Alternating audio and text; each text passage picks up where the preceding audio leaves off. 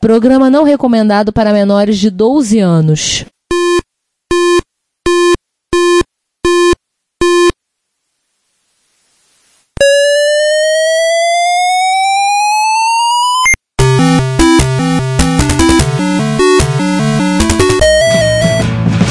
We bought it to help with your homework.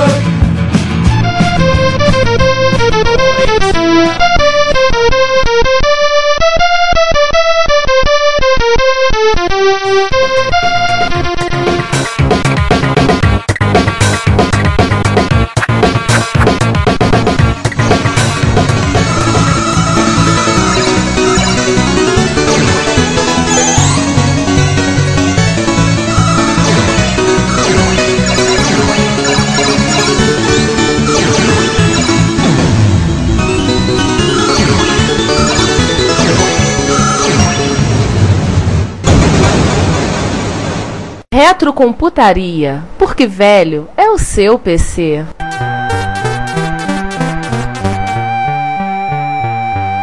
Uma coisa engraçada do C128 é que ele não é Pera aí. computado nas vendas do C64. Então ele. as é vendas outro dele modelo. são. Como, como ele é outro modelo, as vendas são fa- faladas à parte. Se você olhar lá no PUE, ele tem uma seção de demos de 128 e ela é quase infinitamente menor do que a seção do 64. O primeiro detalhe do 128 é que ele foi desenhado por um recém-chegado a Commodore. Não que isso fosse incomum, Jack Tramiel, uma das maneiras que ele tinha de manter os custos baixos era fazer um, um revezamento de engenheiros, sempre trazer engenheiros recém-formados, aceitariam ganhar menos. Ah, sim. Tinha que botar tempo É. na carteira, botar experiência na carteira, E, né? é, mas um desses engenheiros recém-formados e que iam trabalhar com um salário, sei lá, aberto de miséria, chama-se Bill Hurt. E ao chegar a Commodore, dentro daquela zorra que estava a Commodore pós Jack Tramiel, ele caiu no colo dele um tal de D128. cujo objetivo não era de maneira alguma ser o, o sucessor do Commodore 64, nem ser remotamente compatível com o Commodore 64. Era para ser uma Pra máquina variar, pra variar, a Commodore de novo fazendo máquinas incompatíveis entre si. Não,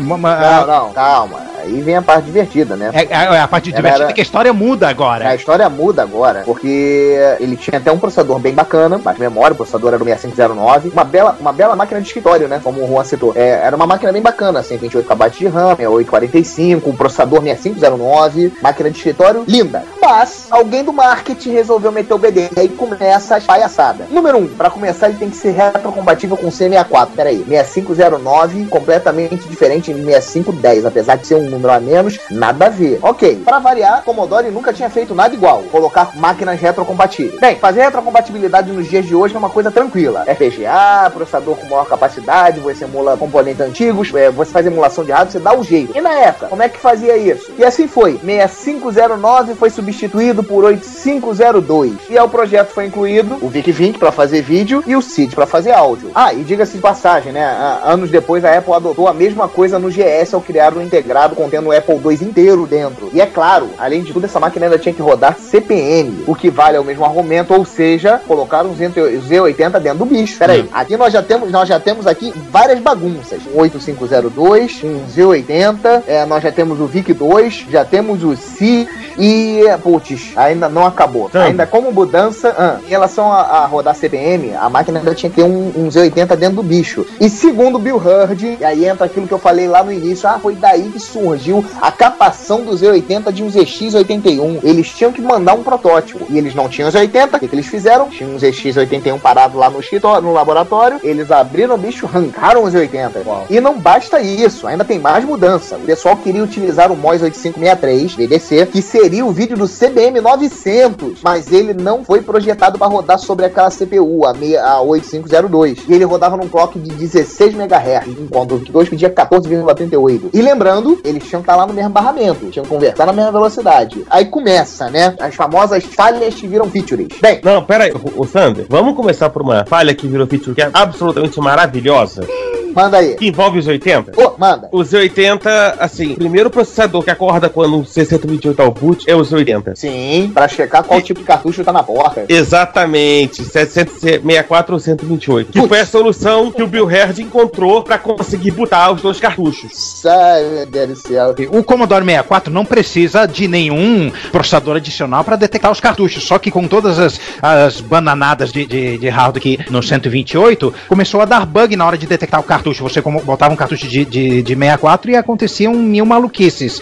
Aí, como o Z80 entrava no ar antes, é, é, tiveram a brilhante ideia de usar o Z80 para arbitrar essa lógica e fazer com que o, o cartucho correto desse boot. Nossa Deus. senhora. Aí ele fazia os ajustes das variáveis de- do, do. Caramba, ele tinha um integradão, tá aqui, ó. É a O placa. PLA. É o PLA, Plá. o integrado que cuidava do mapeamento de RAM e ROM. Então, é, os 80 que ajustava todos os registradores desse cara. Agora não vi exatamente tipo, o, Gio- o, o Giovanni que tinha que estar aqui, mas mas, basicamente ele fazia a inicialização de hardware necessária para o cartucho encontrar um Isso. ambiente compatível. Isso, o, o tava, os 80 via cartucho era de 64 ou 128 e ajustava as variáveis do sistema pro cartucho acreditar que estava no 64 ou no 128. Ou seja, POG em prol da retrocomputação. Exatamente, programação Mas orientada não à era só isso.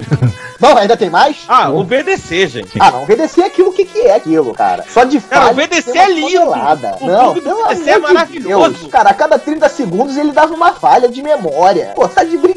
A cada 30 segundos uma falha de acesso Não, à a cada um terço de segundo. A A cada, cada um terço de segundo, é verdade. A cada um terço de segundo ele dava por causa da velocidade diferente. e isso era normal. Outra coisa, ele não gerava interrupção quando completava uma operação de vídeo. Então, os programas tinham que fazer o bank switching do espaço de I/O para dentro do endereçamento e ficar fazendo polling. Aí Ah, isso era essa, tá? isso acabou se A tornando piada. Putz, Se tornou piada. É, o pessoal passou a dizer, ora, é, campainha no, no tempo necessário.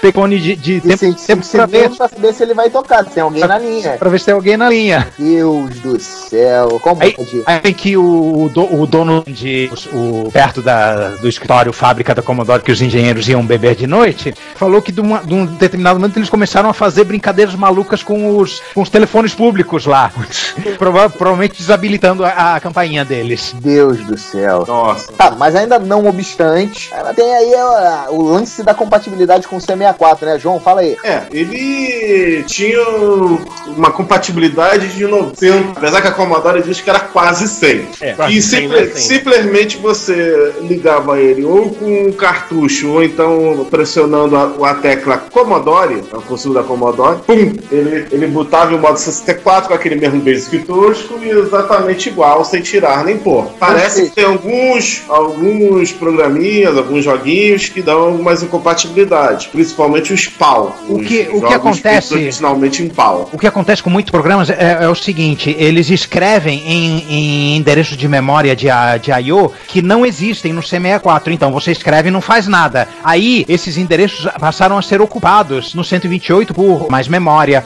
o- os vários processadores de vídeo, o outro, é, e aí começou essas operações que eram basicamente NOPs começaram a dar pau. Se isso seja feita, nesse caso é mais culpa do, do software do que do hardware. Mas o fato é que muitos jogos é, existentes de, de, de 64 não, não rodam, uma porcentagem razoável deles não roda. Sim, alguns Não, até é bem. 10% só. Não, tem alguns, mas aí que tá, são 10% bem, bem valorosos. É, Gretgiana Sister, que é, é o clone do Mario Bros, que foi feito até não, não tem muito tempo, não roda nem no, no 128 com emulação de 64. O problema dele é que ele é uma máquina esquizofrênica, né? Sim. Ele é uma máquina maluca, ele tem múltiplas personalidades. Vamos lá. E pra vamos, cada uma contar. personalidade, putz, caras são infinitas vamos, vamos as possibilidades. Vamos lá. Ele, ele, é que, ele é que nem o Windows 8, né? Ele é que nem o Windows 8, ele é esquizofrênico. O Windows 8 só tem duas. 128 tem. Vamos contar. Um, o modo quase 64. Quase 64. Dois, Sim. o modo 128, 40 colunas. Que é um C64 com Basic 7. Ou seja, é só você ligar o C128 sem fazer nada, entra daquele jeito, uma tela Isso branca aqui. e verde. Que é um C64 3. melhoradinho. Melhoradinho, com,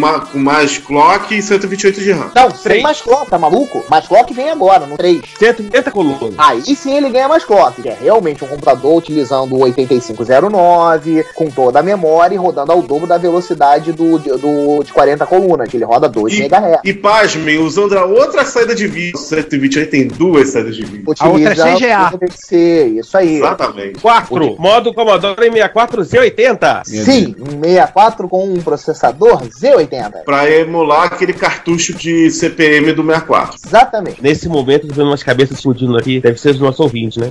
Ó, mas ainda Cinco. não acabou. Ah, não acabou. né? 5, modo 128 40 Z80. Base 7 ainda tem que ser um retrocompatível C64 com 40 colunas e Z80. 6, modo C128 80 Z80. Que é o que diferente do C64 80 colunas, que vira um computador completamente novo, esse não. Ele só ganhou 80 colunas, mas continua com a velocidade de 1 MHz em 80 colunas usando 280. Ah, na realidade não é um. Seis modos diferentes você podia botar o seu Commodore 128. Realmente não tinha como dar errado. Não, e é o seguinte, não é uma coisa assim muito fácil, são combinações de teclas na qual você liga a máquina, vai olhar o teu teclado, a tua que tá pressionando para decidir em qual modo vai botar a máquina. Modo de 40 e 80 colunas, se você não tiver o monitor ligado, você não vê. E o modo Z80 não funciona no 1541. Tem que ter não, um 1571 ah, é, 1581. É, é, é. exatamente. Ah, não, não, basta isso. Você, com 1541, você não funciona com ele no modo Z80. CPM nem pensar. Você tem que ter os discos novos, o 1571 ou 1581. Pelo menos os discos de CPM acompanham a máquina. E aí, como diria Marcelo Rezende, meu senhor, minha senhora, eu te pergunto. É pouca zoeira, porque não acabou só. Não acabou. Não, ainda tem mais. Vamos falar agora do chip. Oh, os bizarros. Não, começando pelo bizarro 8502. Ah, 85 6502, apesar do nome, era um 6502 rodando a 2 MHz e podia enxergar os 128K de RAM de forma plana. E não era Maper. Não era Maper, era Nossa. plano. É- não era, não é era página de memória. Estou perguntando como é que isso pode acontecer dentro do, de programação do 6502. Muita ligação. Precisa, Cara, precisa confirmar. Precisa é, confirmar. Bom, é, o Lisias andou focando nisso. De qualquer maneira, como literalmente um era o chefe do outro, um famoso te vira malandro, tu não é quadrado, não é muito difícil de acontecer. Ele tinha um pino de I.O. a mais, né? E uma MMU para o, o Commodore 64 já fazia bank switching. O Commodore tinha mais bank switching porque além de tudo isso ele ainda tem 128K de RAM. Sim, senhor. Então, para isso, naqueles endereços 0 e 1 que eu falei que foram reservados para controlar a I.O., ele tem mais um, um- um- mais um pino de I.O. Ou seja, mais customizações. Mais dor de cabeça para o coitado do programador. Parece que não é só isso. Agora É, vamos mais. falar dos dois tipos de vídeo. Combinados que tinham velocidade diferente.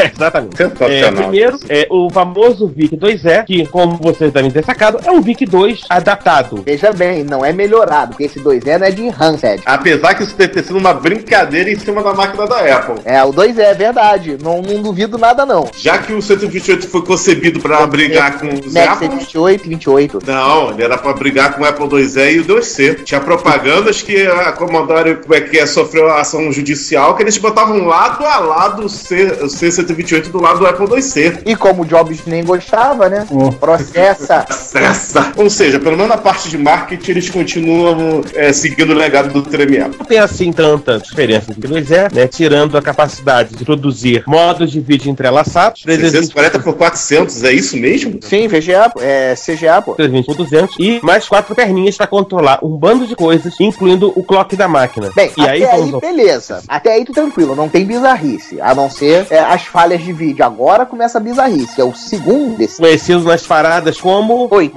8563. É, Ricardo, Eu? você que teve tempo aí de se debruçar em cima do VDC, ou seja, 5 segundos, parece mesmo com, com os, os VDP do MSX? Então, mais ou menos. Mais ou menos, assim. Mais ou menos, mais menos. É, mais ou menos, tem um pouquinho, né? Aí você começa a ter a ideia de você ter memória separada, tem VRAM, 16K de VRAM, que pode ser expansivo para 64K. É meio, meio burrice, né? Botar só 16K. Só Nessa altura do campeonato, o MSX já tinha 128 na VRAM, na época que saiu o Commodore 128. E outras máquinas já tinham mais memória, tudo. Eu pegar e fazer esse pão durismo de botar só 16K de VRAM. É, e só no, no Commodore 128 modelo D que você vai ver isso aparecer, isso mudar. Ele tinha uma resolução assim, digamos, bizonha. Uma resolução quadrada, né? 700 por 700. 720 por 700. É, 720 por 700, quase quadrado. Mas que, que raio de monitor aceitava isso na época? Porra, você acabou de fazer a pergunta-chave. Um milhão de dólares. Só Não. os monitores da própria Commodore. Um monitor que tivesse 700 linhas é uma coisa difícil, né? Mesmo em PC, os monitores com 700 linhas eram só os que pegavam 1024 por 768. Eu acho que era aquelas coisinhas de 1801, 1802, que os monitores saíram junto com o 128. Ah, aposto, cara, que era só aí. Outra coisa que faz ele ficar longe do VDP do MSX é que não tem sprites. E engraçado que também fica longe do, do VIC 2, porque o VIC 2 Sim, também tem VIC 2 sprites tem e sprites. ele, ele não tem. É, O objetivo era, era ser mais de uma máquina profissional, né? Esse processador de vídeo. É, o DC, sempre lembrando que, o- que originalmente era pra ser uma máquina de 8 bits funcional. Tipo, dar uma respirada enquanto o Commodore não lançava o CBM 900. E o VDC, pô, da mesma maneira que o TED, né, o, o Chip de vídeo do né, da linha 16 barra plus 4 era originalmente um, um blitter, praticamente. Ele não tinha, né, não tinha muitas pretensões gráficas, mas virou para um micro doméstico sem pretensão gráfica. A Commodore fazia sentido? Não, não fazia sentido. Não. E ela vai finalmente coloca dentro da máquina um chip que não foi feito pela MOS, né? Uns 80. É, o projeto não foi feito pela MOS, porque a Zilog licenciou os 80 se não me engano, pra MOS. Não existiam os 80 fabricados pela MOS. Mas o projeto não era, não era mais da MOS Technology, né? E a ideia de botar os 80 era que esse 628 pudesse rodar CPM. E aí poder morder mercado que estava no Apple II, rodando com placa CPM, rodando 80 colunas, placa CPM, Soft card, né? soft card. Exatamente. Apple, Ah, II com soft, Apple II com soft card. E eles queriam pegar uma parte desse mercado. Pelo menos essa é a ideia seja, do marketing, né? É a primeira máquina pós-64 que faz algum sentido, apesar das bizarrices. Das muitas bizarrices, você quer dizer, né? Sim. É, faz mais sentido do que doideiros que nem o Plus 4. Pelo menos tem uma intenção detectável, né, em fazerem as coisas. Se deu certo ou não, Eu acho que o maior problema do 128 foi o timing. Nessa altura do campeonato que ele estava saindo, É, vamos- 16 barra 32 bits estavam aparecendo. Primeiro você tem que falar dos modelos. Na verdade, tem dois modelos, né? Ah, tem basicamente dois, né? É, que é o C128 normal, a inspiração do Amiga 500. Ah, muito similar. E o C128D, que parece o Amiga 1000. Aliás, não, é as fuças do Amiga 1000. Mesmo gabinete. A diferença é que ele tinha um drive de 5 1 quarto, um 1571 embutido, mas, tirando isso, era a cara do Amiga 1000. Confunde. Mas as placas-mãe eram exatamente as mesmas. Só que os gabinetes eram diferentes. Em resumo, o C128 já, já tava já apontando para qual lado que a Commodore estava. Claro, cogitaram, e aí teve boatos, histórias de versões do Commodore 128, variações, como por exemplo, um Commodore 128 com drive de 3,5, que era o Commodore 128 é, o D/81. Que se no caso seria com 1581 embutido. Sim. Não, é o DL, é o DL, 628 DL. Ah, não, o DL é, para- é diferente. Não, é o Commodore, eu tô vendo aqui, é o Commodore 128 D81, que era o que teria o drive 3,5 embutido, que era o 1581. É, Que ficaria totalmente amiga, amiga 1000, né? Ah, fatalmente. Commodore 256, que nunca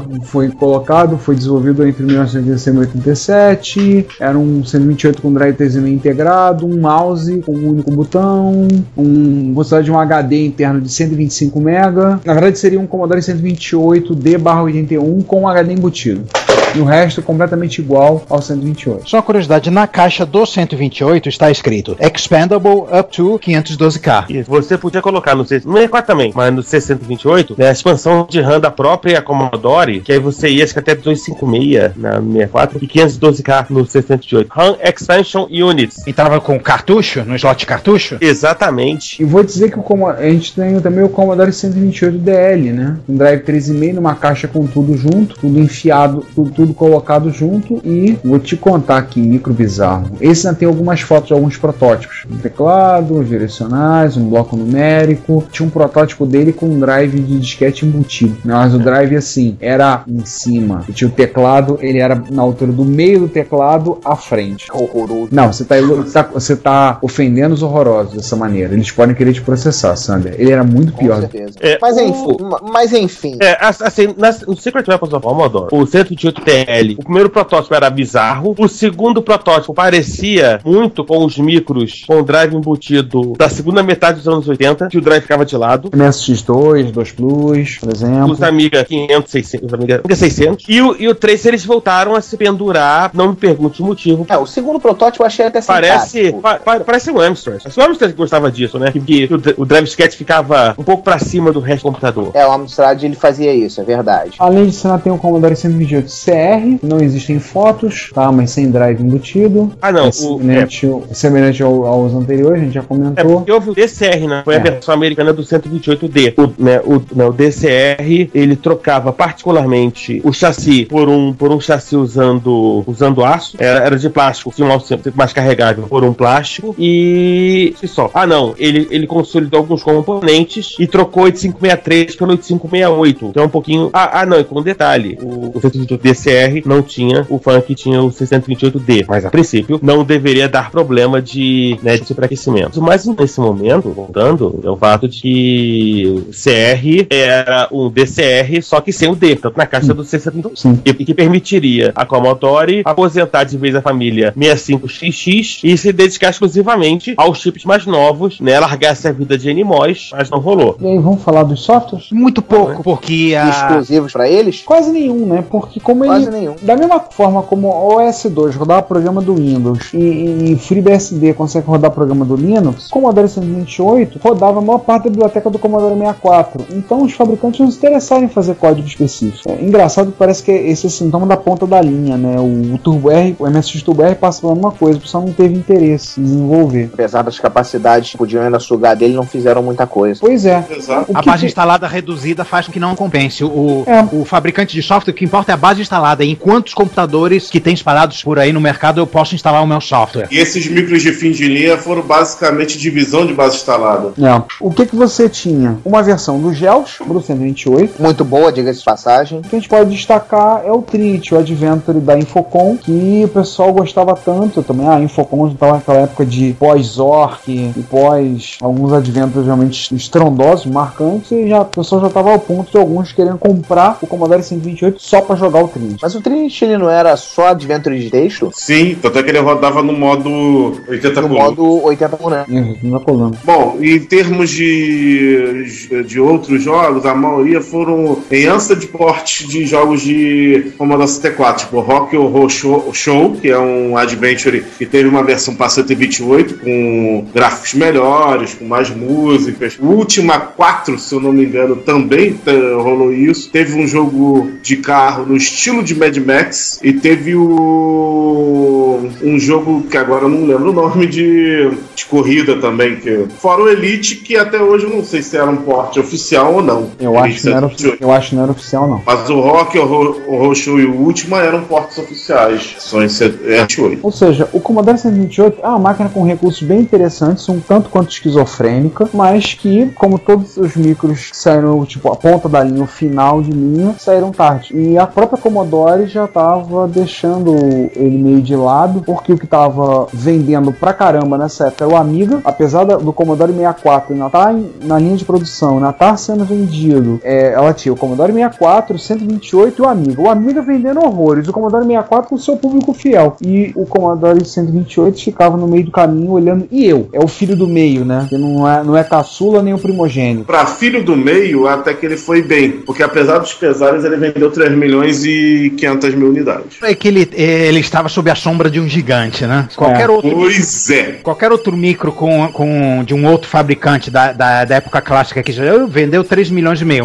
Bom, bom, teve sucesso. Sim. De certa forma, ele tinha uma certa consciência com o 2GS, né? Porque pegaram esse período onde o seu fabricante já tinha. O fabricante já tinha passado o interesse focado em outra arquitetura, mas o, o público não queria tanto largar assim. Não queria, ainda estava resistente. Como disse o João, vendeu bem, 3 milhões e meio, uma marca respeitável. Então tinha essa situação assim. E nesse meio tempo eles estavam projetando o Commodore 65, né, que foi um outro projeto dos, dos muitos da, da, da Commodore que, que, que não saiu do papel ou que não saiu do estágio de protótipo. É, não saiu do protótipo. Alguns protótipos apareceram aí no, nos eBays da vida, vendidos a preços É. astronômicos, né? A gente É, comentou a isso no gente, volta episódio e meia a gente 35. fala, a gente andou falando 2012, 2013, de Commodore 65 aparecendo no eBay a preços absolutamente sem sentido. Sim. E não funcionam, né? Tem chips customizados que não foram feitos. Tem o espaço vazio lá no soquete. E você nem tem o que botar lá. O que se sabe né, do 65, ali volta de 1990, né, foi tomada a decisão de é, fazer o Commodore 65, na época ainda era C64X, e aí parecia muito com, com o GS, no sentido de que O pulo do gato dele era para ser os chips de, de áudio e vídeo. Isso. Você pega, por exemplo, a listagem, o, o VIC-3, que era o chip de vídeo do C65, ele, além de produzir 256 cores de papelete 4096, ele, por exemplo, podia fazer coisas como mil e, é, sei lá, 1280 por 400 por quatro cores. Nossa, mãe. Né, quatro, né, quatro cores com bitplane. Ou então, 1200 por 200 1280 por 200 por 16. Então você tem uma. Tinha suporte a um, a um a Genlock. O C65 vem com dois seeds. O C64 vem com um só. Já vem com 128K de RAM. O Commodore Basic, o Commodore Basic 2010, é provavelmente, se fosse lançado, seria provavelmente o melhor Basic já feito uma, uma máquina do Commodore. Muito melhor, até muitas vezes, do que o próprio. Microsoft Basic. Não, tô falando do, não, do Não. próprio Basic 128. O melhor Basic feito pra Commodore, o que não quer dizer muita coisa. É, por isso que eu tô fazendo a comparação Mas- com o Microsoft Basic. Porque o melhor Microsoft Basic era pela- bem, Microsoft Poxa. Basic era bem melhor. Assim, era uma máquina que foi desenvolvida em 1990. Em 91, o Irving Gould, ele mandou cancelar o projeto e daí ficou lá alguns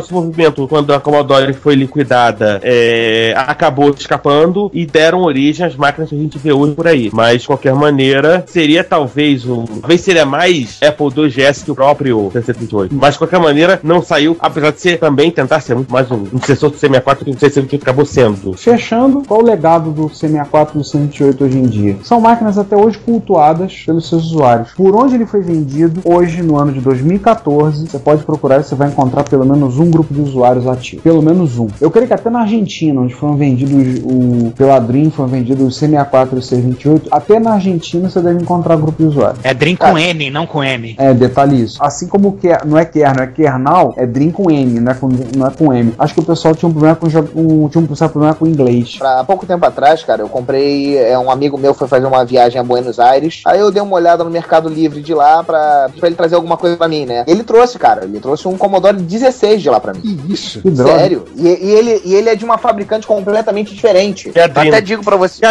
a não, não é hoje. Não, não, é Sigma. Tá aqui na minha frente. Ele é- foi fabricado pela Sigma. Na Nossa. verdade, ele a Sigma colou a etiqueta, né? É, a Sigma colou a etiqueta, porque, e é etiqueta mesmo. Ela arranca do Commodore 16 e mete uma etiqueta. É que nem os MSX vendidos pela Schneider, né? Exatamente. Schneider da Radiola. Porra, que- é, ou da Fener, né? É você pegar, olhar, pô, mas isso aqui é MSX da Philips. Então MSX, aquele MSX montado pela Samsung. É, só o nome que é diferente. No mais, é tudo igual. Temos versões FPGA. Já falamos já, hum, anteriormente do Commodore One, tá? quando a gente falou lá atrás, no episódio 8. Tem a, a Chameleon 64, que nós já também já comentamos. Comprei uma. Falando também do. Quando a gente falou, principalmente quando citamos o episódio de Mulheres na Computação, que a gente falou da Jerry Ellsworth, que fez aquele Commodore 64, me- o C64 DTV, que era basicamente aquele joystick, aquele controlezinho com jogos de 64. Se você desmontar, abrir lá, ela deixou malandramente conectores para você ligar teclado, ligar um slot de cartucho, coisas assim. 64G manda lembranças. É, o Ah. pessoal Yes, faz até yes, yes, yes. É, o pessoal faz Pois até é. mudanças, faz até moldes nele, faz case moldes e monta um completo baseado no, no Direct TV, é o DTV, né? De hardware novo, alguma Ah, inclusive com suporte, a, desculpa, perdão, inclusive Fecha. com suporte a, a 1541, tá? Nego monta o DTV direto, até com suporte a 1541. tem quem gosta de sofrer, né? Tem um louco. É, né? Pare de sofrer. É, é dizer a campanha. É, hardware novo, alguma coisa que a gente pode lembrar. O Easy Flash, que é um cartucho programável, usando um formato Mega ROM, entre aspas, feito pela Ocean, para poder botar os jogos caberem em cartucho para serem lançados pro Commodore 64 GS. Então, é um cartucho basicamente programável usando o mesmo, esse mesmo esquema, ou seja, é, na prática é uma Mega RAM, né? Falar em termos MSX, é uma Mega RAM pro Commodore 64. Ou seja, fazer Ah, bank é switching dentro do cartucho. É, o Ultimate 1541.3, S2 IEC é, e outras coisas mais aí, incluindo peso de papel, calço de porta e coisas do tipo 1541. Já falamos um pouquinho disso também lá no episódio 38. Nós falamos de recentemente micro no ano passado sobre hardware pra novos para micros clássicos. Uma placa chamada Super CPU com o quê? Uma nova CPU, óbvio, uh, baseado no WDC 65C816, que vocês conhecem como processador do Apple II GS e do Super Nintendo. Aliás, tem um joguinho de nave muito bom desenvolvido com essa, Super CPU. com essa CPU. Se você for pesquisar lá no Plus e for dar uma olhada por Commodore 64 ou 128, você vai encontrar um pouco de tudo. A gente sempre tem que ter uma notícia deles, porque, como eu já falei, são as cenas talvez as mais ativas do mundo. Tirando, é claro, aquele sujeito que pintou o Commodore 64 de verde limão. Não, isso verde não. bandeira, pior, verde bandeira. É porque o Lemon é do grupo Lemon 64, cara. Não, cara, ele pintou. Não, não, não. Não justifica. E outra coisa, não é do Lemon que ele fez pior. Ele pintou outras, outros Commodore 64 de outras coisas. Ai, Deus do céu. É, Ele fez a linha de sabores. Ele disse que, não chegamos a ver, né? Não. Mas a mensagem já foi ruim o suficiente. Sim. De software novo, o Contic, que é o projeto do, como ele diz no site, é o sistema operacional para a internet das coisas. O Contic surgiu aí com a ideia de um sistema para você ter é, suporte a stack TCP/IP e aí sim à internet e várias outras coisas. Para 64 tem porte para várias plataformas e hoje em dia o desenvolvimento continua, eles têm o interesse de que o Contic seja um sistema operacional para é, interligar via internet equipamentos que você não vai usar diretamente como computador, da forma como nós conhecemos. Fizeram um port a partir do código-fonte liberado pelo Jordan Mechner do Apple II. Fizeram um outro port do Prince of Persia, ou seja, não posso estar falando besteira, mas pelo que eu entendo, o Commodore 64 tem dois Prince of Persia. Enquanto o MSX não tem nenhum, que ódio. Tem essa, essa super caixa de pão, Super Bread Box. Ah, uma conversão do jogo Super Crate Box, um jogo indie de 2010, foi convertido para o Commodore 64. Uma conversão desse jogo do Super Crate Box. Então, esse é o Super Bread Box, né? Super caixa de pão. E ainda tem uma, uma publisher, a Psytronic, que tá fazendo coisa hoje em dia. Tá soltando e fazendo coisa hoje em dia. No ano da graça de 2014, eles estão produzindo jogos e software para Commodore 64 e algumas outras plataformas. Foram eles que fizeram o Guitar Hero do Commodore 64? Cara, eu vou ser honesto, não sei. Mas o site deles é www.psytronic.net. Releasing new software for retrocomputers. Bacana. 20, é uma produtora de. Eles estão completando 20 anos e trabalham para Commodore 64, Commodore 16, mais Plus 4, é, VIC 20 e aí, além deles, Amstrad CPC, ZX Spectrum e PC. Cara, tem um bocado de coisa, hein? É uma listinha considerável. Então, assim, é uma máquina que é muito interessante. Tem,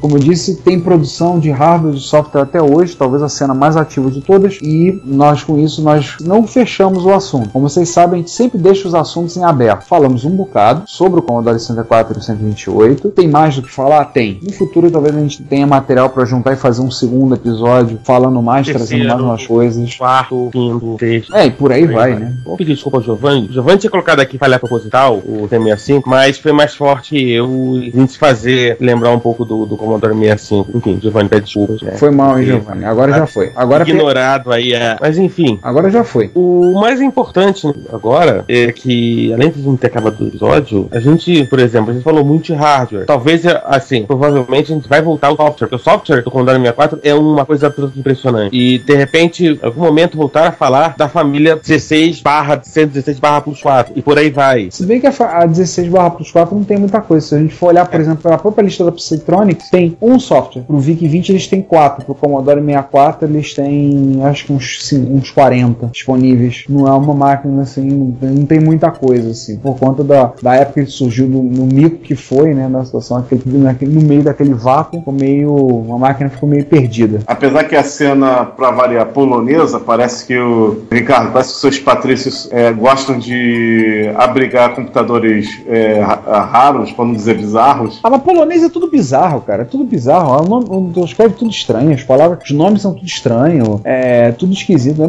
É tudo bizarro. O MSX favorito deles é, o- é o Spectra Video Express, o 728. Porra. Nossa. É o favorito do, do- dos MSX que foi vendido lá. Daí você calcula. É falta de vogal, é, fa- é muita falta de vogal nessa galera. É, deve ter alguma coisa afetando a cabeça da turma. Tá falando de, de pro Commodore Plus 4 barra 116 e 16 é o local com mais desenvolvimento de software que teve para essa máquina. Vamos fechar? Vamos fechar. fechamos. Alguém quer acrescentar alguma coisa? Se não, cale-se agora. Fale-se para sempre.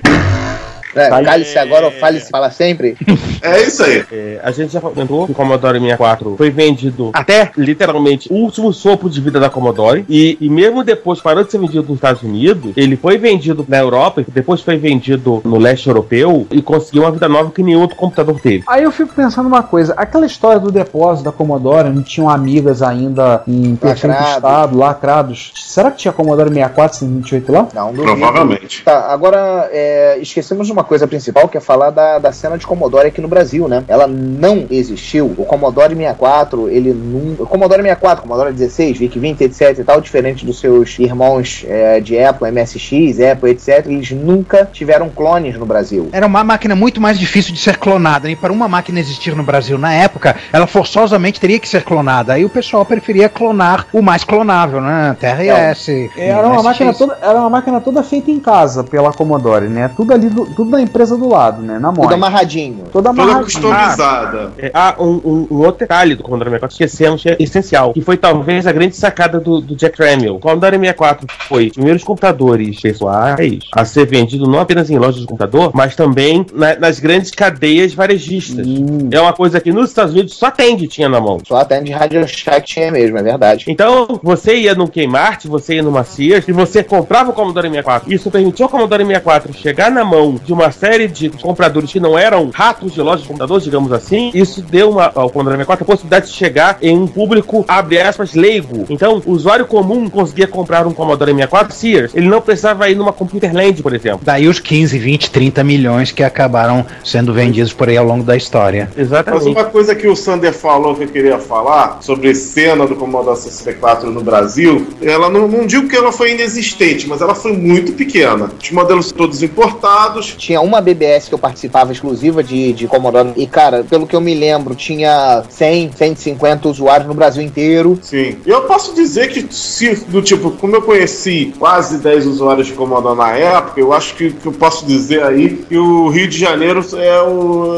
é- seria o local com, com maior concentração de usuários. Sim, teve, teve um cara que eu conheci que tinha 128 na época. Eu queria destacar o Dr. Vic, que era o a única Pirator House, apesar de fazer em casa, era bem organizada, a única Pirator House que tinha no Rio de Janeiro dele ele era no Maracanã, ele, é- ele era um quartinho separado da casa dele que ele fazia, ele tinha um Commodore 64 todo completo, ele vendia interface, vendia periféricos, vendia obviamente jogos, cobrava caro pra Dedé em comparação às outras máquinas. Porque demorava muito mais pra copiar, né? Pois é, exatamente. Mais uma. E olha que ele tinha quatro drives. Ô, E o... eu achei a BBS aqui, era a Masterlink BBS. sobre essa diminuta cena, só se resumiu ao, ao Dr. Vic aqui no Rio, não conheço outros estados. Pelo que o Sander falou, tinha uns 100 usuários na BBS, então eu Nacional. conheci 10 usuários, o Rio tinha, tinha pelo menos 10% disso. É capaz de ter mais 20 ou 30 Commodores por aí, porque senão o Dr. Vic não ia vender só para 10 pessoas. E, Então eu posso dizer que o Rio de Janeiro foi a maior concentração de Commodore 64 e 128 do Brasil. Olha só. Se alguém, se alguém tiver alguma informação, por favor, fale com a gente, que eu não sou Uma- o dono da palavra, eu tô falando Pera só aí, de coisas da época. Uma curiosidade aqui é que eu não sabia nessa BBS tinha um cara que hoje é meu amigo, que é o filho do Portinari, é o João Cândido Portinari. Eu trabalhei com ele Nossa. no projeto dentro da, dentro da PUC, implementando o projeto Portinari, que era é, o projeto de divulgação do, do catálogo Resonê do Portinari, que é um dos, único, um dos únicos pintores brasileiros a ter, a ter um catálogo Resonê. Então nós fazíamos o, o- A gente cuidava do projeto dele e eu conheço o João Cândido Portinari de lá. Eu, eu lido com ele há bastante tempo, hoje é meu amigo, é meu conhecido. E ele participava dessa BBS. É o tal do Ed Lincoln, usuário de é, 64, era um músico Ed Lincoln, não sei quem é, e o João Cândido Portinari. Olha Uma outra coisa que fica a recomendação, dê uma olhada na Jogos 80, se não me engano, número 9, na revista, tem um artigo sobre o único jogo nacional feito para Commodore 64, tem a história, que é baseado no livro do Mário de Andrade, no livro Macunaíma, feito por dois estudantes de São Paulo. Eu tava lendo há pouco tempo os Jogos 80 e tava contando, eles estavam contando a história. Foi, eles foram entrevistados. O que eles fizeram foi um jogo que pegava a história do livro e eles vão fazer uma versão, uma adaptação do poder que o professor de, literatura deles pediu para ver o livro de uma forma, digamos assim, original. E eles fizeram Caramba, um jogo. isso, isso nunca eu tinha visto na época. Pelo visto, não passou na, na mão do Dr. Vic esse jogo. Não, não, não. Eles mostraram, se você for olhar jogos, a Jogos 80, se não número 9, tá lá o papel, fotos do papel milimetrado, os desenhos, como fizeram. Tem uma entrevista com os dois que produziram. É, vale como curiosidade. Talvez o único jogo nacional feito para Commodore 64. Com certeza. Então, senhores, alguém quer considerar mais alguma coisa? Podemos encerrar? Podemos. Podemos. Vamos mais uma vez agradecer né, de quem aturou a nossa falastrice. Começar pelo Ricardo. A vocês, muito obrigado por terem ouvido mais um podcast, nos acompanhando na nossa entrada. Acabamos de cumprir o nosso quarto ano de podcast, estamos entrando, começando a cumprir o nosso quinto ano. Obrigado por você estar aqui com a gente. Esperamos que vocês tenham curtido episódio, tenham se divertido, tenham aprendido mais sobre o Commodore 64. Eu aprendi bastante, não sabia muita coisa. E nós voltamos no próximo episódio, no 41, com alguma coisa que eu não sei exatamente, porque o 1541 tá carregando o programa. Então, Peraí, peraí. Tra- Traz de É, volta é, o MC1000 que ele é mais rápido. Cara, traz de volta o MC1000, Ricardo. Tá, mas eu não tenho o MC1000, quem tem é o Giovanni. O Giovanni, o Giovanni não está entre nós. Tá vendo? Ele foi ver a luz. Ele viu, ele viu um 1541 carregar um disco rápido e viu a luz. Não, Isso foi um. é, Isso danificou o contínuo espaço-tempo, né? Ele deve ter sido sugado para outra dimensão. É, isso aí foi uma. Assim, realmente foi um acontecimento assim. Não, é ficção científica, não é milagre, é ficção científica. Sim. Enquanto o 1541 não roda a pauta que o MC1000 já tinha rodado, Em sempre fita. bom frisar isso. Em fita. Em fita, enfim, volta no 41. E bom dia, boa tarde, boa noite, tchau. Bem, aproveitar que eu falei, então, gente, é, um abraço pra todo mundo. Se você for, for também é, um desses 10 pessoas que eu conheci, que estiver me ouvindo aí, que tiveram Commodore 64, se manifeste aí. Ou você que eu não conheci, também tem Commodore 64, ou no, ou no Rio, ou, ou em outra parte do Brasil, se manifeste que eu queria saber como é que foi a cena do Commodore 64, como o Sander disse. Diminuta, mas não inexistente. Então, tchau. Isso aí, galera. Obrigado por nos escutarem. E isso foi realmente mais uma chance para nós de aprender um pouco mais sobre um mic que foi muito popular, mas pouco popular aqui no Brasil. E comentem e adicionem. E qualquer coisa que a gente tiver esquecido, não, não deixe de entrar em contato com a gente. Um abraço. Fui. Pessoal, um grande abraço a todos. O Commodore 64 é um computador que participou da minha infância, não tanto quanto eu gostaria, mas participou da minha infância. Tenho, tenho seu localzinho reservado aqui na minha prateleira. Vez ou outra eu brinco com giros aqui nele, tava até discutindo com o João. É uma das melhores versões, na minha opinião, da mais clássicas, dos micros clássicos. Mas enfim, mais uma vez, obrigado aí por terem ouvido a gente e aguardamos vocês no próximo capítulo nosso. Abraços. Timex Sinclair 1000, 50 reais. Commodore 64, 400 reais. Turbo R, 1.800 reais. Retrocomputaria, não tem preço. Bom dia, boa tarde, boa noite. E, finalmente, mais uma sessão de leitura de comentários, e-mails e coisas do gênero do Retrocomputaria com... Eu, Juan Carlos Castro. Eu, Ricardo Pinheiro. E eu, Giovanni Nunes. E vocês achavam que tinha desistido dessa ideia de comentar os comentários, né? gente? Exatamente. Então vamos lá. Vamos começar no 38. Vocês lembram que o 39 a gente foi praticamente uma vez. 38A, um comentário do Jorge Santos, que comenta que é muito bom que ainda se mantém vivo o desenvolvimento e aprimoramento de ferramentas, sistemas e periféricos para os micros clássicos. É como a tocha olímpica de, que passa de mão em mão para consolidar a união do passado, presente e manter viva a lembrança da importância do que foi, do que é e principalmente daqueles que fizeram e fazem possível ser como é. Nossa, gente, agora rolou uma, uma lágrima masculina aqui do meu olho. Eu pensei que ia rolar só do meu olho. Nossa. Tô emocionado de uma maneira bem masculina, tá? Estamos emocionados de uma maneira bem masculina. O micro Galaga ficou maravilhoso. Ó, Papai Noel, chega mais, cadê o meu? Espero que tenha chegado. O Nintendo 64 no case de alumínio sem palavras. Ficou bonito. Agora me respondam, por que essas empresas não contratam pessoas com esse nível de criatividade e visão? Pergunta. burrice? Já Então pensaram que seria... Elas contratam, elas contratam aquelas que elas acham que tem o nível de criatividade e visão que interessa a elas. Ou então essas pessoas criativas não se dão bem nas entrevistas de emprego. Não, não geralmente não consegue. Não, entrevista de emprego é um, é um troço complicado.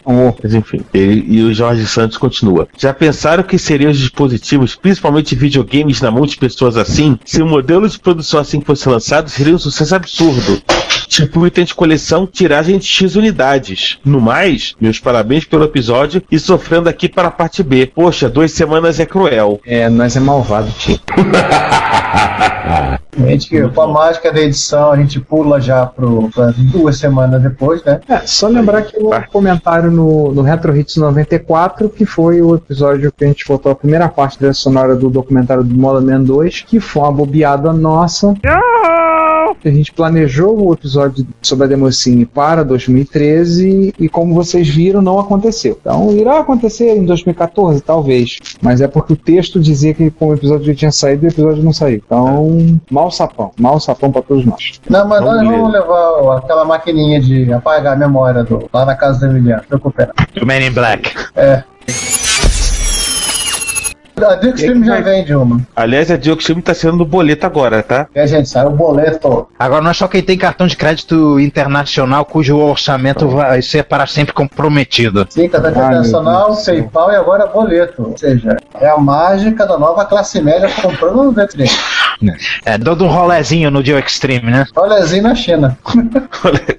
Bom, vamos voltar aqui, senão o podcast sobre o Dia Extreme, embora Isso- todo ano dia podcast. É, isso aí fica lá pro É, pessoal do Muamba, do Muamba Cash. Exatamente, vamos lá. Bom, pulando para a parte B do episódio 38, o Daniel Campos começa fazendo algumas correções sobre o status da eternamente mutante coleção dele, né? Olha só quem fala, né? Posso falar muito disso. Aham. É, ele não tem dois Atari XL, só tem um, que o Giovanni anda fumando algum bagulho forte, e ele não tem mais o BBC que já foi vendido há tempos. É tempo são jogos que adoecem. É. Aí eu me lembrei aqui que, que eu não tinha certeza de quantos Atari ele tinha, no final eu me lembrei, apenas recordei que tava com um que ele iria pausificar, né? Ia trocar o, o GT ou o Antic pra ficar em 50 Hz. Na verdade, ele não ia pausificar, ele ia palinizar. É palinizar, igual que seja isso. É. Quem vai pautificar são os- o Atari ST do, do Sander, né? Enfim. Até porque depois o Daniel Campos lembrou, como ele tem o chip o Antique versão PAL, ele pode palinizar o Atari quando quiser. No entanto, tem alguns jogos bons, mais novos, que só rodam em PAL, mas a grande maioria dos joguinhos legais são os pré-crash e todos para NTSC. A, a cena de jogos homebrew e é, novos em geral, para micros clássicos, tende a ser europeia, né? Curioso. Sim. Tende a ser uma. Então, são todos consumistas. Só querem iPod, iPhone e Uia e. Sabe, sei lá. É, eu tava Extremo- lendo uma vez sobre um. Peraí, nada de estereótipo. Eu tava lendo uma vez sobre o modelo do, do Atari 800. Parece que tem uma revisão da placa que você consegue chavear o bicho de NTSC pra pau só trocando Antic. Ou, só, ou, ou pior, ou entre aspas, melhor, né? Só trocando um cristal ou algo parecido. Eu vou dar uma reconsultada nisso.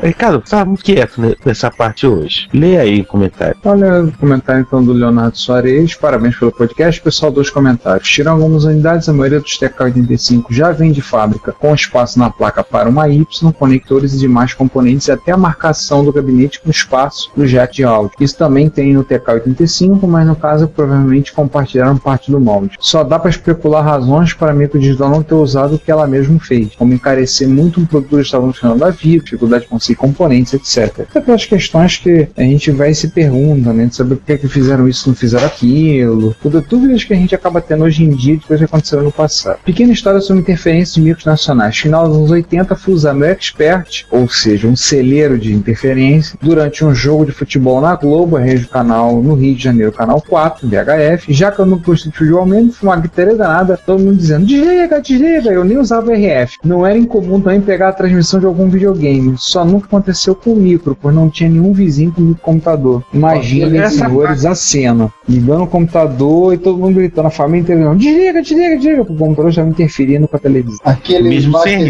Não, é, é tava lá, só tava usando. Aqueles Master System Super Compact, tinha uma anteninha, aqueles ali você conseguia irradiar para dois, um andar para cima e um andar para baixo, se morava, morasse no prédio. Provavelmente. Aí o, o Leonardo Soares é, lançou uma praga e o Brasil perdeu para a União Soviética na final das Olimpíadas de 88. Deve ter, deve ter sido esse jogo. Beleza. É, O- é, bom, de qualquer maneira, dizer- tem a questão de que o RF dos micros nacionais dos anos 80 era um problema eterno, mal e não resolvido. Talvez também porque não tínhamos uma legislação sobre interferência. É, como tem, por exemplo, na Europa hoje em dia, né? É, ou É, nos Estados vale Unidos, lembrar que é que o o, é, vale lembrar que o a primeira série do TRS-80, né, do, do modelo 1, eles eram assim, bombas de RF. Tanto que o pessoal fazia som no joguinho utilizando o próprio circuito da máquina para produzir interferência em rádio AM. Sim, eu já ouvi essa história. O negócio gerava tanta interferência que eles não conseguiram adaptar o modelo para não gerar interferência, desistiram e partiram para o modelo 3, famoso É, tudo em fazer outro, um outro release de máquina para poder seguir adiante. É, que foi quando as regras que até hoje a FCC usa para interferência entraram em vigor. né, entraram em vigor. É, justamente. E eu acho que não foi só o TRS-80 não, acho que teve mais gente que, que O, simplesmente... o Apple II ele tem um tratamento na carcaça para. Mas o Apple II não tinha modulador de RF, né? Então era, ele era menos suscetível a, a sair destruindo a novela dos outros. Enfim, e já que a gente falou do Emil, caríssimos, parabéns mesmo pelo episódio, sensacional. Ficou muito bem organizado em categorias de periférico. Aí ainda bem que trata-se de um tópico vasto e com certeza ouviremos atualizações aqui na Retrocomputaria. Sobre o acabamento dos periféricos, de fato a PlaySonic é muito bem feita e bem acabada, mas os produtos da Tecnobyte também são muito bem feitos, deixando não intencional. Então, Abraços e parabéns. Pô, valeu. Ele me lembrou que a PlaySonic existe. Ai, tá me dando desejo de novo. Não, não, não, não. Orçamento, orçamento, orçamento, não. Né? ok, tô bem, tô bem, tô legal. Esquece depois pedir uma, uma módica contribuição lá pro Asen, tá? Por conta da, do seu Jabá. intencional. nós vamos mandar o boné pra ele. Na verdade, o Asen vai mandar o boné e mandar a conta junto, né? Mandar o, mandar o valor, É, mandar e pagar primeiro o valor do frete. A conta do boné. Pois é. Vamos passar pro 39? Vamos lá. 9A. Episódio 39, parte A. Nosso papo de boteco sobre coleções. Nós tivemos a participação do Emiliano, ah, nós o convidamos para participar e ele deu uma fugidinha para dar para passar e bater um papo com a gente. Então, o primeiro comentário que temos justamente dele. É, Oi, povo, quero parabenizar pela qualidade do episódio. O som está ótimo, o assunto é sensacional. Senti falta da sessão de notícias e efemérides.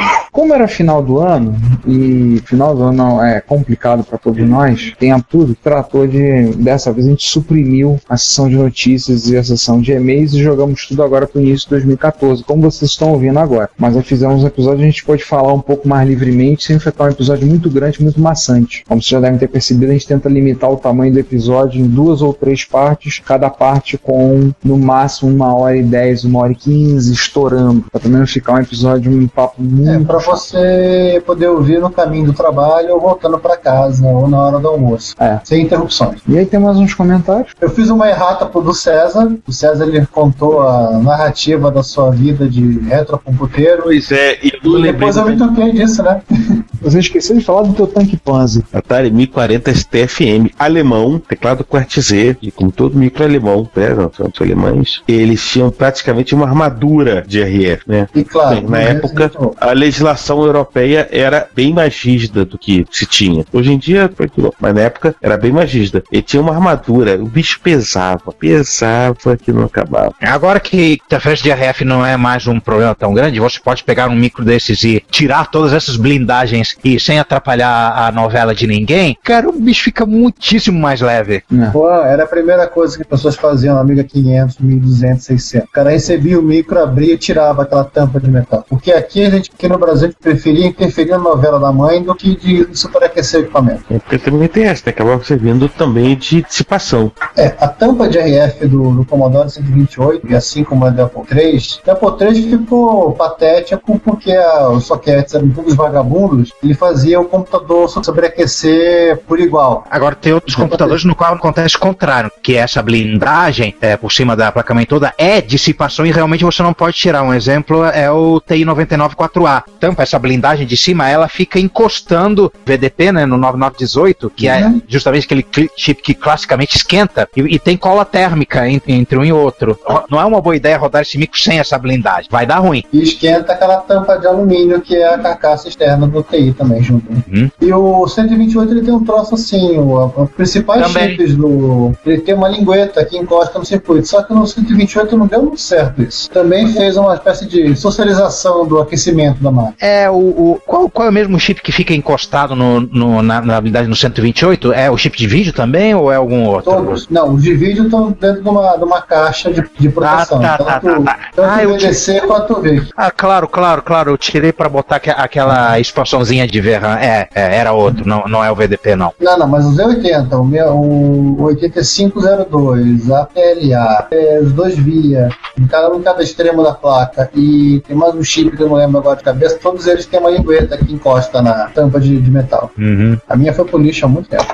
Bom, mas este não é um podcast sobre dissipação de calor, interferência de RF, embora acho que a gente talvez valha a pena um dia a gente discutir sobre fazer um episódio sobre isso, né, Ricardo? Um episódio, um episódio só sobre RF, caramba. É um episódio Não, só sobre interferências em geral. É Interferência que é o RF. tempo todo. Mande suas histórias de interferência de equipamento. A gente Um tem dia a gente é junta o tempo todo, né? isso. E tem gente Bom, nova nos comentários, leitura. Ricardo, é isso? É, pois é. Sim, sim, sim. Temos um, mais um comentarista que é o Hernanes, Hernandes Fernandes. Gostei bastante do podcast que descobri apenas hoje através de um comentário feito no Ubunteiro On Air no site ubunteiro.com.br. Ah, legal, bacana. Abraço para o pessoal do Ubunteiro, do seu podcast também, do Opencast. E essa música de abertura me lembrou o trabalho do, do grupo japonês YMCK. Os integrantes não apenas tocam músicas com um som semelhante aos videogames antigos, como também gostam de se representar como se fossem personagens da época. Então, linkado aí, colocou algumas fotos dos meliantes dessa banda. Do IMCK. Vai dar uma olhada. É. Avatares de 8 bits. Bem-vindo, Hernandes. Espero que você continue ouvindo a gente. Isso somente nesse episódio. E vamos pro E aí, na 39B, parte, tivemos mais alguns comentários. Tá na véspera do Natal? É. Aí foi o Emiliano perguntando que não baixou a parte B, mas notei que não teve retro hits. O que, que aconteceu? E o Giovanni respondeu realmente o nosso objetivo secreto, né? Que era. Sim, claro. Fala aí, Giovanni. Concorrer com o especial do Roberto Carlos. É, é, você sabe que você só tem três certezas no mundo, né? Morte, imposto especial do Roberto Carlos no fim do ano. Eu voltei.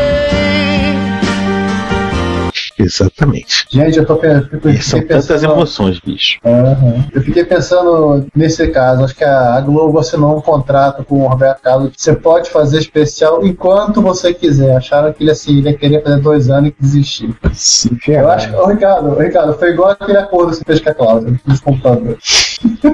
Ou que ela dizia que ela insistia comigo dizendo que eu tinha falado pra ela que o podcast ia durar três ou quatro episódios. E nós estamos gravando o quadragésimo. Ela insiste É. que eu falei isso pra ela. Eu prometi isso a ela que o podcast ia durar três ou, dois ou três episódios. Eu falei, não, não prometi nada disso não. Eu sou maluco, mas não sou burro. Já que tem gente nova, e aí a responsabilidade do Ricardo, né? Pois é, né? A gente, tem, a, gente tem certa- a gente às vezes tem culpa no cartório também, né? Exatamente. Vamos começar contando a história, por favor. É, Não, Juan, Sim. por favor, faça uma, uma voz assim, menininha. Não. comentário também. Não, não, Não, me poupe não. disso. Não, não. Não, sei Tudo lá. bem, não precisa fazer a voz menininha. Pode ler o comentário. Qual comentário? Qual, qual? Primeiro, primeiro Besteiras, episódio A, parte A. Ah, é, né? Retro Besteiras 2013 parte A. Se alguém Ah, comentou a B e a C, a gente comentou no 41. Ah, sim, a Melissa A. Ribeiro comenta. Parei aqui por falta de opção, mas gostei do besteirol, me fez rir bastante e ganharam mais uma ouvinte. Aliás, sobre o Atari, eu conheci uma pessoa que a namorada jogou o dele na rua porque o indivíduo em questão não tinha lavado a louça. Ai. ai. Kill it! Kill it! Eu não, eu não gosto, me traumatiza ouvir histórias desse tipo, caramba. Pois é, me poupe, me poupe disso, assim, principalmente porque eu já tenho um Atari na sala. Então, felicidades pra quem deixou a Cláudia interessada e considere-se um cara de sorte. Hahaha. é, você é um cara de sorte, Ricardo. Pois é, né? É, Pois é tua aluna? É tua aluna, é? É, a Melissa foi minha aluna no ano de 2013. E toda uma história. Eu fiz uma campanha, no, falei do podcast em sala. Ela disse que lá, ia, ia, ia ouvir. É como todo aluno, né? Promete mundos e fundos pra poder passar. Então, faz assim, promete, troca até de time, se for preciso. Alguns, talvez, até por, até por iniciativa, resolvem dar até fazer oferta pra trocar de sexo. caso precise pra poder passar. Não é o Porque caso o da Sander, o te contou aquela história?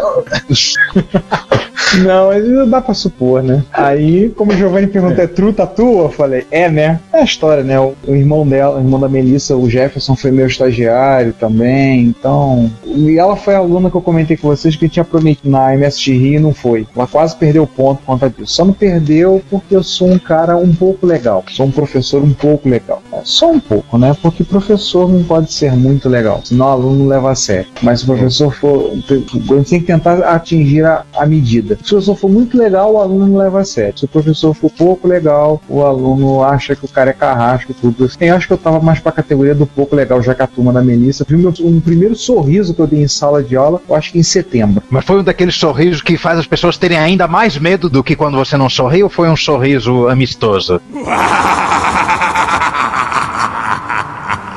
Não, foi um sorriso amistoso, por que pareça. Tanto que a turma falou: Nossa, o Piero sorriu! Foi aquele sorriso, não foi o sorriso estilo, vamos matar o Batman. Não, não foi esse sorriso, não. Why so serious?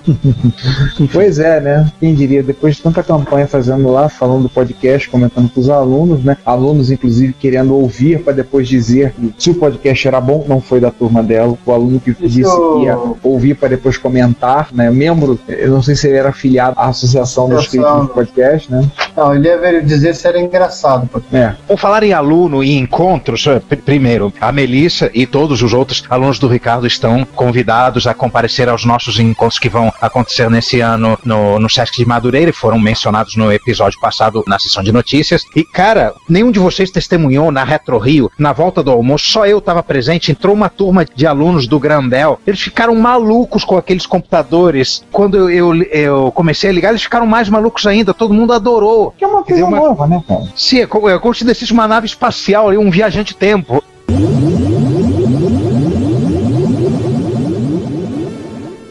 Sempre acontece al- algum erro nosso, particularmente meu. Eu peço desculpas, porque, enfim, a gente tem, eu não gosto quando isso acontece, porque esse enfim, sempre é uma coisa que foi quando a Alexandre Morgado notou que faltou o zip da parte A. É até bom porque a gente sabe que tem gente que baixa o episódio pra ouvir depois, né, Ricardo? Baixa o zip. Mas aí o Giovanni resolveu. A serviço de Obrigado. atendimento ao ouvinte, o Sal, o Sal E com resolveu. isso a gente e com isso a gente fica por aqui. Gente, acabou. Por hoje é. Tivemos uma coisa que a gente não tem feito há muito tempo. Tinha ver um- algum e-mail? Não sei. Cara, eu não vi. Deixa eu ver se eu vejo aqui de e-mails nossos.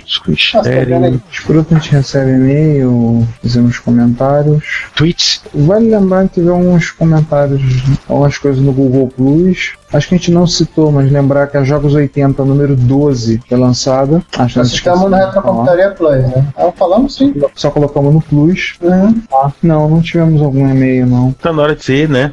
Tchau. Tchau. É, aqui atrás está, resta a minha biblioteca. Ah, né? Você ouvinte tá vendo nada, né? Tá vendo? Bosta Não. nenhuma, vem aqui assim é melhor. Porque os livros não Não, são vendo. grandes. Da mesma maneira que eles não viram antes o Amstrad CPC saindo da biblioteca. É, o Amstrad E CPC Demorando sendo 10 minutos pra, demorando 10 minutos pra passar em todo o seu esplendor, né, pelas nossas telas. Eu também melhor perdi é- essa parte. É, Ricardo, no melhor estilo cruzador imperial. A abertura do Spaceballs, né? Aham. É, ele só voltou a esquecer na lateral. Não paramos para ninguém. Na traseira. Exatamente. Não, na, la- na verdade é na, na lateral do onde tá a fita cassete do Amstrad. Aham. É. Até porque se parar, né, bicho? Até conseguir frear, vai, vai ser um tempo. É verdade. Bom, espero que tenham gostado do 40. Espero que tenham gostado dessa sessão de e-mails. A gente volta no 41. Continua bugado nosso gerador de, de pautas do MC1000. Mas o MCB tá fazendo um barulho estranho e eu acho que ele vai cuspir uma, alguma coisa especial dessa vez. Nesse exato momento deve estar na, na casa do Daniel Campos para receber um mod barra hack de desse vídeo, vídeo composto, vídeo componente, que ele achar mais divertido. Ou todos, né? Ou todos, de repente. Se, se MC? couber na faca e fechar, Eu né? tô pensando em MC1000 com vídeo componente aqui. Meu Deus do céu. Cara, É, mas- mas- lindo. Pô, é- é- na verdade, Ia ser a beleza do mundo. bizarra, mas É o meu 847, ele já sai YPBPR da, da- do raio do chip. Então, não tem nem que reclamar que a massa tá ruim. Reclamar que a massa tá ruim, morra. É, eu, eu tô pensando, eu tô furando o gabinete, furando o gabinete e colocando. Não, é Eu fácil não, eu não tenho mais, eu, um- não- eu não tenho mais o MC1000, então eu não posso emitir uma opinião ne- nesse momento. O Giovanni tem. Tem, tá inclusive aqui perto. Eu não vou pegar ele não, tá?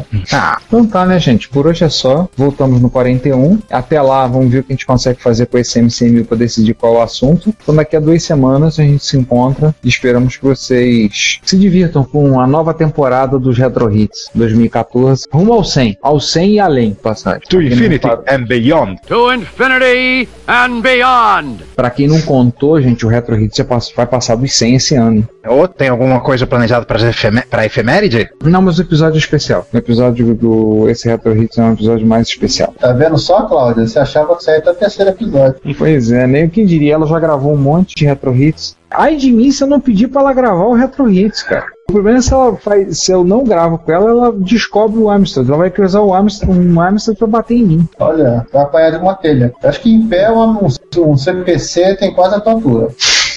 Ele é, um, ele é quase um pacificador, né? Ele é quase um Isso aqui pacificador. é, você pode lutar com o Bellarmine, né? Esse é aquele porrete que a gente chama de direitos humanos, né? Olha ele aqui, ó. Ai, de novo, vai. Gente, é melhor cortar esse episódio, senão a gente não vai acabar hoje. Só passando o Amstrad pela tela. Chega, tá? Fui. Esse bicho pesa que é a desgraça. Ok, ok, resumindo, resumindo. Gente, obrigado por nos ouvirem. Até daqui a duas semanas e tchau. Até mais, gente. Se você quer enviar um comentário, crítica construtiva, elogio ou colaborar com as erratas deste episódio, não hesite, faça. Você pode falar conosco através do Twitter, no usuário retrocomputaria, pelo e-mail retrocomputaria.gmail.com ou colocando comentários no post desse episódio em www.retrocomputaria.com.br. Lembre-se sempre do que dizemos. Seu comentário é o nosso salário. Muito obrigado e nos vemos no próximo podcast.